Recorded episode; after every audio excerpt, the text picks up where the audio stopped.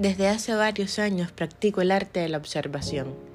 Confieso que me lo enseñó Vicente González Castro mientras era mi profesor de teoría de la comunicación en ELISA.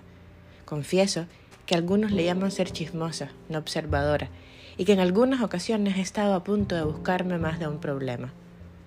Miro porque me gusta hacerme historias detrás de la gente y porque aprendo dinámicas de vida en los restaurantes, en las salas de espera de los hospitales, en los aeropuertos, en los valorios, en los semáforos, en los mercados, en los parqueos. Veo gente ansiosa, molesta, abrumada, triste, gente a la defensiva, mujeres que miran a otras mujeres de arriba abajo, investigando la marca de la cartera, buscando el error en el delineado del ojo, intentando adivinar si el pelo es real o si son extensiones, si las pestañas son reales o postizas, si las tetas naturales u operadas. Los otros también miran. También pueden hacerse sus propias historias. Me miran y juegan a la ruleta de quién seré. ¿Por qué todos me saludan? Ellos no me conocen. ¿De dónde seré famosa? Mi cartera será realmente lo que dice. Yo seré realmente lo fuerte que lleva a sentarse a almorzar sola en un restaurante lleno maquillada, sin máscara, sonriendo mientras leo y escribo este episodio. A mí me gustaría que los demás miraran un poco como yo, no juzgando, sino aprendiendo. El señor de la mesa de al lado evidentemente está cansado de su mujer. Tienen dos niños de entre 10 y 15 años. ¿Por qué no la deja? ¿Por qué no se separan? ¿Por qué no termina con esa relación que le quita las ganas de vivir, de comer, ¿Por qué los seres humanos insisten en hacer funcionar cosas que están rotas y que no tienen arreglo? Él creerá que ella es la única mujer en el mundo. Sé que sabe que no. Creerá que realmente sus hijos van a ser más felices porque él permanezca en esa relación horrible, porque, por la que los recriminará en el futuro además. Creerá que el mundo es tan jungla como parece. ¿Y ella? ¿Por qué no termina ella? ¿Por qué no toma la decisión de ser feliz? De encontrar a alguien que realmente la ame y a quien realmente amar. Quizás algún día fueron muy felices. Entonces, ¿qué?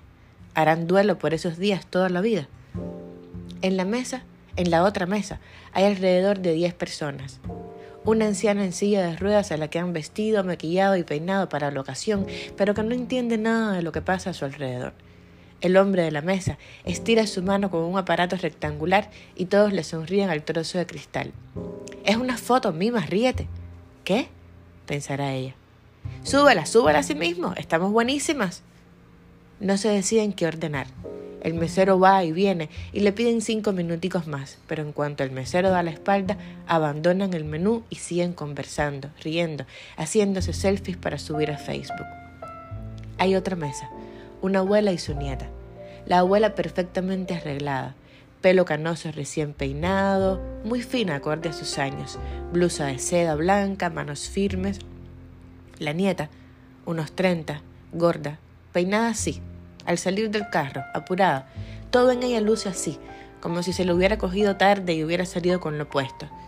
La abuela la mira desde el cariño, ella le cuenta de algo que no le ha salido bien, de su jefe que le ha dicho que no y que está cansada de su trabajo. La abuela no para de sonreírle mientras piensa qué será más rico probar esta vez. Después están los meseros que van y vienen sin tiempo para nada, con las máscaras puestas, con los pies cansados y el dueño preocupado que mira las mesas vacías, que chequea el buzón de voz del teléfono en busca de nuevas reservaciones, que se fija en que los cocineros sean fieles a las recetas que hace más de 40 años que preparan gente, gente feliz, gente apurada, gente cansada, que se olvida de vivir y sobrevive diariamente como si esto de la existencia fuera un juego y no un milagro, como si no haber muerto de COVID fuera una gracia dar por hecho, como si no haber sido el baleado del noticiero de las 10 no fuera una suerte divina, gente que da la vida por vivida incluso antes de nacer, gente que abusa de su suerte y vive sin notarlo, gente que se levanta con sueño y se acuesta sin sueño, gente que no madruga para que no le salgan ojeras, gente que no se arriesga, que no se decide a salir del closet, que no sabe que a veces perdiendo se gana, gente anestesiada, dormida, pálida, gente muerta en vida. Los miro y pienso que no quiero ser así, que he luchado mucho por no ser así, y quizás por eso me entiendan tan poco. Quizás por eso a veces cargue con problemas de conciencia, quizás por eso a veces quiera parecerme al rebaño, porque esto de ser la vaca regada da mucho trabajo y cuesta mucha paz, aunque también da mucho de ella. Quiero pensar que todo estará bien, para ellos y para mí, para la muchacha gorda a la que le va mal en el trabajo, para la anciana en silla de ruedas que no sabe qué es un selfie, para los camareros. Termino de escribir este episodio y es viernes, y me levanté de la cama, me hice un café y atendí una llamada que me puso un poco triste. O quizás no fue la llamada, y la que se levantó volando y melancólica fui yo. Es viernes. Seguramente iré a la playa y me arreglaré el ánimo antes de llegar al teatro esta noche. Es viernes y dicen que el cuerpo lo sabe. Sigo queriendo que la gente sea feliz.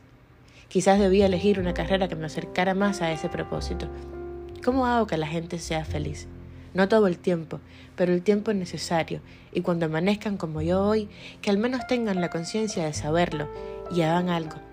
Si todos los cara largas del mundo supieran lo hermoso que es estar aquí, ahora, si todos los reprimidos, los aburridos, las amas de casa con rolos entendieran de la maravilla que tienen entre sus manos, qué lindo, qué lindo mundo que tendríamos. Vamos, a levantarnos que es viernes y a la gente del restaurante ya anda haciendo su vida de nuevo. Feliz vida, feliz fin de semana.